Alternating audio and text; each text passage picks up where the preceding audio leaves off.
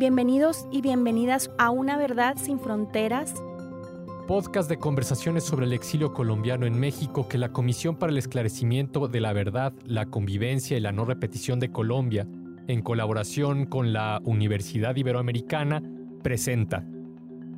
Este es un espacio de conversaciones profundas y cercanas con víctimas del conflicto armado colombiano en el exterior colectivos de colombianos organizados en México y organizaciones de la sociedad civil que tienen trabajo con población migrante, refugiada y solicitante de refugio.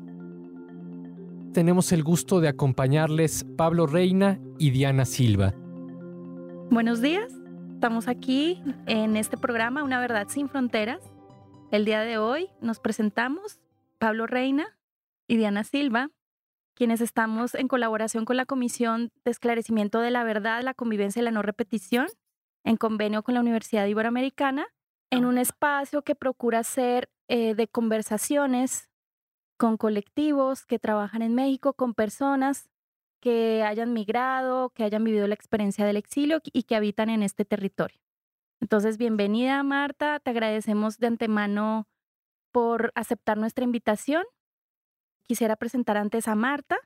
Ella es profesora investigadora de la UACM, comunicadora social, periodista por la Universidad de Antioquia, maestra en Ciencias del Comportamiento y maestra en Comunicación y Cultura de la Universidad Iberoamericana, docente e investigadora en diversas universidades, tanto en Colombia como en México, y también es autora de diversas obras, entre ellas el libro Rompiendo el Silencio, Yo te acuso Pinochet, que ha sido traducido al inglés y al francés. Gracias, Diana.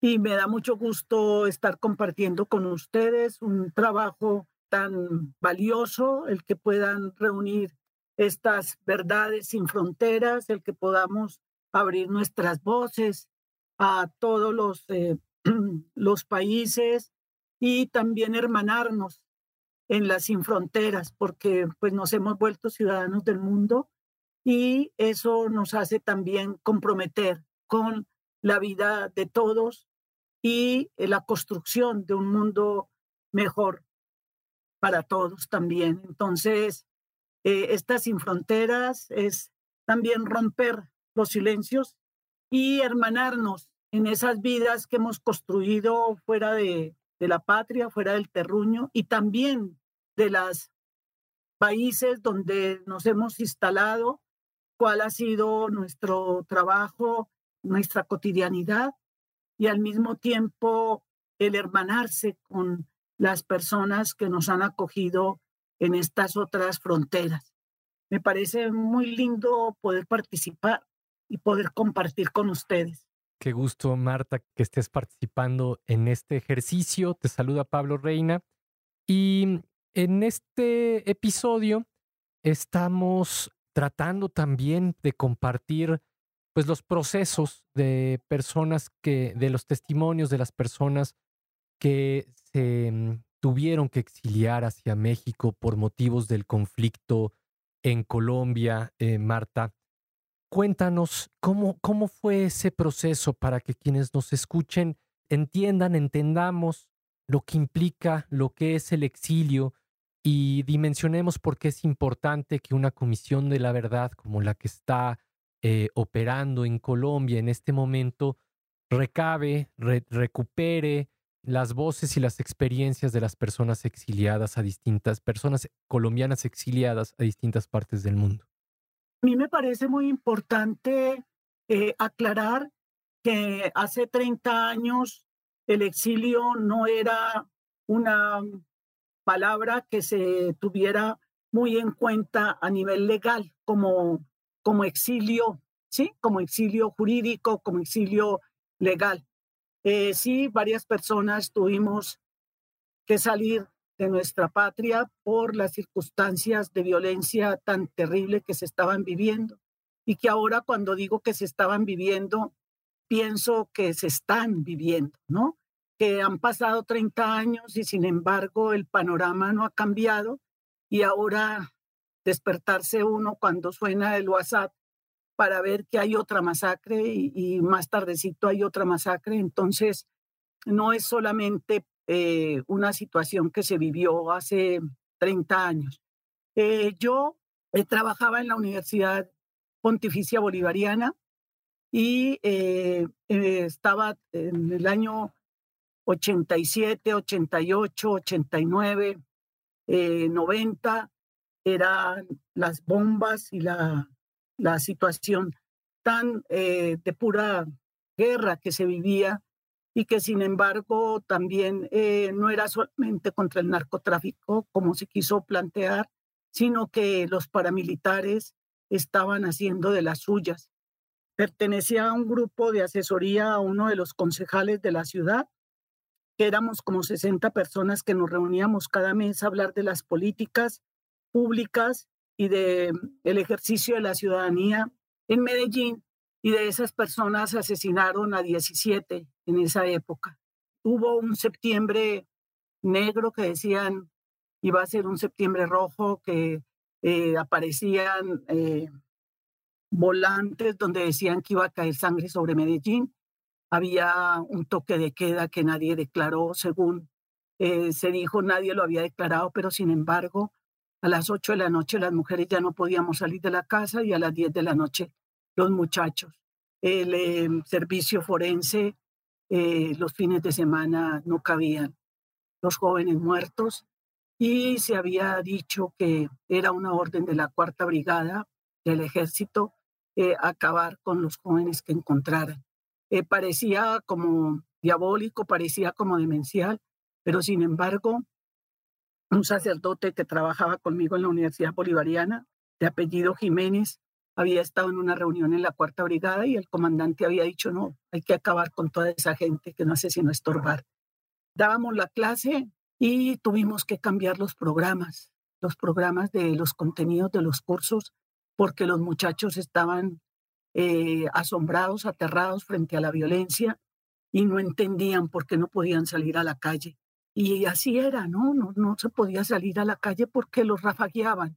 También hubo una masacre en un, en un antro eh, en el poblado, en un barrio de la burguesía, donde llegaron a un antro a las 11 de la noche, separaron los niños de las niñas porque eran niños, eh, adolescentes, y eh, mataron a todos los niños que había ahí. Cuando sus padres llegaron, era buscar sus hijos dentro de, una, un altero de, de cadáveres. Entonces la situación era bastante dramática. Eh, tuvimos, eh, yo trabajaba con los chicos en el curso, empezamos a trabajar la violencia desde los años 48 para que los chicos pudieran empezar a entender con sus padres qué, qué es lo que estaba pasando en Colombia, porque pensábamos que eso les iba a dar también una dimensión de la situación. Eh, había días que no podíamos dar clase porque había enfrentamientos en la ciudad y los chicos no podían llegar a la, a la universidad o había estallado una bomba cerca a la universidad, habría abierto un boquete grandísimo y no se podía eh, transitar hacia allá. O sea que era una situación demasiado violenta. Me tocó eh, hablar con el doctor Héctor Abad Gómez cinco minutos antes de que lo asesinaran, tanto que yo no creí que lo habían asesinado porque yo había estado hablando con él por teléfono y también me tocó eh, por casualidad, digo yo, quién sabe, el levantamiento de su cadáver y el levantamiento del cadáver del profesor que era presidente de la Asociación eh, de Profesores de la de Antioquia. Así que era un panorama bastante duro. Eh, estábamos en, toque de queda. yo procuraba que el toque de queda me agarrara en la casa de cualquier persona amiga o de mi familia, porque yo no dormía en toda la noche. Eh, a las seis de la mañana podía quedarme dormida cuando empezaba a amanecer. Entonces, eh, pues era ya un desgaste emocional muy grande y eh, era un septiembre. Entonces, el septiembre del 90, ¿no? y ya eh, decidí que yo debía salir del país. Eh, ya habían matado a estas 17 personas del grupo al que pertenecíamos. Eh, ya en la Universidad de Antioquia habían encapuchados que llegaban por los profesores a matarlos y no temía por mi vida. yo no, no temía que me mataran, pero sí ya la situación era como inaguantable a nivel eh, existencial, ¿no? Eh, y entonces decidí eh, conseguirme una beca y me vine a México el 4 de enero de 1991. Muchas gracias, Marta. En, ese, en esa época, pues como tú decías, no se, no se llamaba exilio, ¿no? Y, no existía una figura como tal de protección, al menos en el contexto latinoamericano. Y me imagino que, que, conseguir esa beca pues fue una manera y una estrategia para, para poder abandonar el país, salir, digamos, encontrando también un vínculo en lo universitario, ¿no? Que era el ámbito en el cual tú te desenvolvías. Y quisiera preguntarte qué encontraste cuando llegaste a México, cómo fue esa llegada, qué otros apoyos tuviste en ese proceso. Realmente fue una llegada invernal. Fue un, eh, encontrar un país como muy ajeno a lo que estaba pasando en Latinoamérica, como un país que estaba como anestesiado. Y entonces era un sentirte eh, como si estuvieras deambulando en un sitio al que se te habías trasladado con el corazón en otro lado, ¿no? Habías dejado el corazón en tu patria y aquí como si estuvieras prácticamente adentrándote como en un bosque desconocido y eh, sin ningún apoyo eh, a nivel de, de decir, bueno, aquí tienes otra patria, aquí tienes otro, otro entorno, aquí vas a poder eh, reflexionar sobre lo que ha pasado. Era mucha la soledad, muchísima, y realmente los colombianos que había acá, unos estaban eh, estudiando, que ha sido la, la, mayor migración colombiana en esa época, para las eh, que venían a las universidades, y los otros eran empresarios que estaban casados con mujeres de clase media que pretendían ser damas, entre comillas, colombianas, y entonces eh, la, la, acogida era pues invitarte a los desayunos de, de las damas colombianas y de algunas actividades que hacían en la embajada, ¿no? Por supuesto, era lo que menos quería uno hacer, era irse a la embajada después de saber cómo estaba el paramilitarismo no solamente en Colombia, sino cómo habían trasladado agentes eh, paramilitares acá. Y uno sabía que había en el agregado cultura eh, militar, perdón, había traído gente becada al Colegio de México, por ejemplo, eh, para que estuvieran vigilando a los colombianos que estábamos acá y que realmente pues no, pues no pertenecíamos a organizaciones que estuvieran en ese momento involucradas en un compromiso político. Entonces, había una gran soledad, una gran soledad en ese sentido y tenerse que adaptar a, en un país en el cual pensamos que como hablamos español, eh, somos eh, muy eh, culturalmente compartimos muchísimo, realmente es un país muy distinto muy distinto en cuanto a su cultura, en cuanto a su lenguaje, en cuanto a su manera de vivir la, la política. Y entonces sí, costaba la adaptación, el entender, el escuchar. Sobre todo me dediqué mucho a, a escuchar para poder eh, irme situando de una manera prudente en un territorio que para mí era totalmente desconocido. Marta, son 30 años de, desde que em, llegaste a México y durante estos 30 años el, conflicto en Colombia, nos lo decías al inicio de esta conversación, eh, pues de alguna manera sigue. Eh, frente al proceso de la Comisión de la Verdad, Marta, eh, cuál es la, mm, eh, si es que hay expectativa, cuál es como la, la comunidad colombiana exiliada en el mundo, en dónde pone sus apuestas hacia eh, esta comisión de la verdad. Yo siento, Pablo, que es una gran esperanza. Yo tengo eh, una gran apuesta por la Comisión de la Verdad.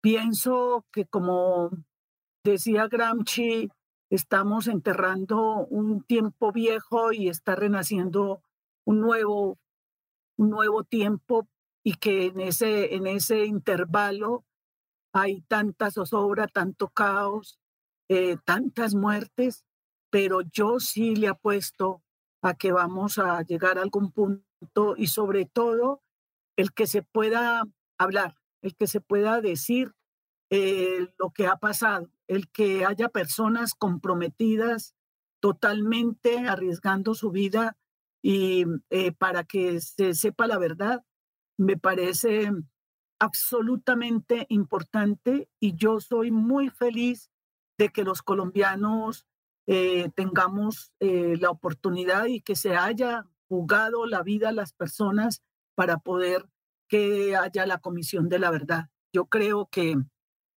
que nuestro pasado es un pasado de silencios, es un pasado de ocultamiento, es un pasado de simulación y que en la medida en que podamos ir abriendo eh, estas eh, posibilidades, aunque sean pequeñas, aunque sean eh, contra viento y marea, yo creo que es lo único que nos va a salvar. Si quieres, puedo leer un relato que escribí hace 20 años y que creo que, es muy, que nos muestra que cuál ha sido este trayecto de, de nosotros y de nuestro país. Este espacio es tuyo, Marta. Adelante. ¿Lo leo? Sí, adelante, Marta. Ahora, 23 de junio de 1999. Comillas. Mi hija regresa de la guerra y necesita ayuda psicológica. Cierro comillas. Fueron las palabras de mi madre buscando ayuda para mí. Intuía que no iba a ser fácil borrar las heridas. Nací bajo el estado de sitio, cuando mi país estaba sumido en una guerra fratricida que aún no termina. Toda mi vida, salvo raras excepciones, se ha vivido en Colombia, en estado de sitio. Era imposible hablar de lo que me había pasado en un ámbito público o privado. Los pueblos ante el dolor prefieren callar y olvidar. Hace dos años, una noche, Nicolás y Adriana, mis sobrinos, de visita en México se metieron en mi cama y con gran curiosidad como quien pregunta sobre algo prohibido me dijeron, tía, ¿es verdad que estuvo en Chile? Cuéntenos por favor. Me quedé mirándolos, se me llenaron los ojos de lágrimas. ¿Cómo hablarles sobre la capacidad que tiene el ser humano de lastimar a los otros? ¿Sobre la barbarie desatada para arrasar con las ideas? ¿Sobre el horror de la xenofobia? ¿Sobre la muerte? Les dije, Estoy escribiendo un libro para usted. Ahora que el baño de sangre no para en nuestro país, que ellos están creciendo en medio del terror, la inseguridad y el miedo. Ahora que tantos amigos ya no están, siento la dimensión de lo que es recuperar la memoria, hablar, contar para que ellos dentro de 20 años no tengan que volverlo a hacer sin saber si están contando mi historia o la de ellos o si es la que contaban en la casa de mis abuelos, o si es la historia de todos. Les cuento porque ya no podemos volver a ser los mismos. La violencia y el terror nos han dejado una huella imborrable en la memoria y en el corazón. Les cuento porque se acerca un nuevo milenio y todos tenemos que asumir la responsabilidad de construir, comillas, una nueva y arrasadora utopía de la vida donde nadie pueda decidir por otro hasta la forma de morir, donde de veras sea cierto el amor y sea posible la felicidad, y donde las estirpes condenadas a 100 años de soledad tengan por fin y para siempre una segunda oportunidad sobre la tierra. Cierro comillas. Esto lo escribí hace 20 años. Ya mis sobrinos tienen hijos. Y uno de mis sobrinos que nació después me decía en estos días, ay tía, qué país tan triste el que nos ha tocado a nosotros. Y de verdad que a mí se me llenaron los ojos de lágrimas y les dije, esto es lo que les heredamos, pero tenemos que luchar porque este país pueda algún día abrazar la paz. Ok, muchas gracias Marta por estas palabras que me conmueven y me llegan a lo más profundo del corazón porque hablan también de la necesidad de no callar y, no olvidar, ¿no? De recuperar nuestra memoria y hablar de todos esos dolores para recuperar ese espacio donde sea cierto el amor. No sé si quieras añadir algo más en relación a eso, pensando como hacia dónde podríamos ir como sociedad, qué necesitaríamos para terminar de recuperar estas memorias, para seguir rompiendo ese silencio. Yo eh, lo he asumido como un compromiso personal y también he invitado a todas las personas que me escuchan y que me han leído, porque afortunadamente lo que tú decías del libro, el libro se ha traducido a varios idiomas y he podido ir a Estados Unidos, a Canadá, a Europa a presentarlo. Y en el libro hay unas páginas en blanco en la parte de atrás y es una invitación a las personas a que escriban, a que rompan el silencio, entonces, eh, si quieren, les debo la despedida del libro para que miremos cómo eh, podemos ir eh, invitando a los otros a que puedan romper el silencio, puedan empezar a contar las historias, pero no solamente desde la victimización, y es algo que yo hago mucho énfasis, sino desde la creatividad desde el pasar de ese dolor hacia una posibilidad de parir eh, unas palabras nuevas, una estética, una creatividad que sea una invitación a que juntos construyamos eh, la historia. Eh, lo que el relato es el siguiente. Con mis relatos posiblemente te has adentrado en un mundo de recuerdos. En mí fueron primero apareciendo borrosos, como las imágenes en un papel de fotografía cuando se sumerge en los líquidos. Emergieron poco a poco hasta que, identificados plenamente, consiguieron las palabras para nombrarse y comunicarse. Solo así los pudiste reconocer. Ahora es importante saber qué vas a hacer con ellos. Recordar duele, duele mucho, pero pretender olvidar duele más. El silencio nos carcome las entrañas. Platicar, escribir va sanando las heridas y les da su verdadera dimensión. Desde que empecé a escribir te tuve presente porque esta historia es la de muchas y muchos. Este libro no estará terminado hasta que todos estos trozos de biografías violentadas y silenciadas se hagan visibles y recuperen su capacidad de interrogar críticamente al presente y al futuro. Por eso te invito a que juntos y juntas terminemos este libro y empecemos el tuyo. Después escribamos con nuestras hijas e hijos, hermanos, amigas y amigos. Solo así este continente, sumido en el miedo y el olvido, recuperará su historia y con ella la dignidad de todos. Las siguientes páginas en blanco son para ti.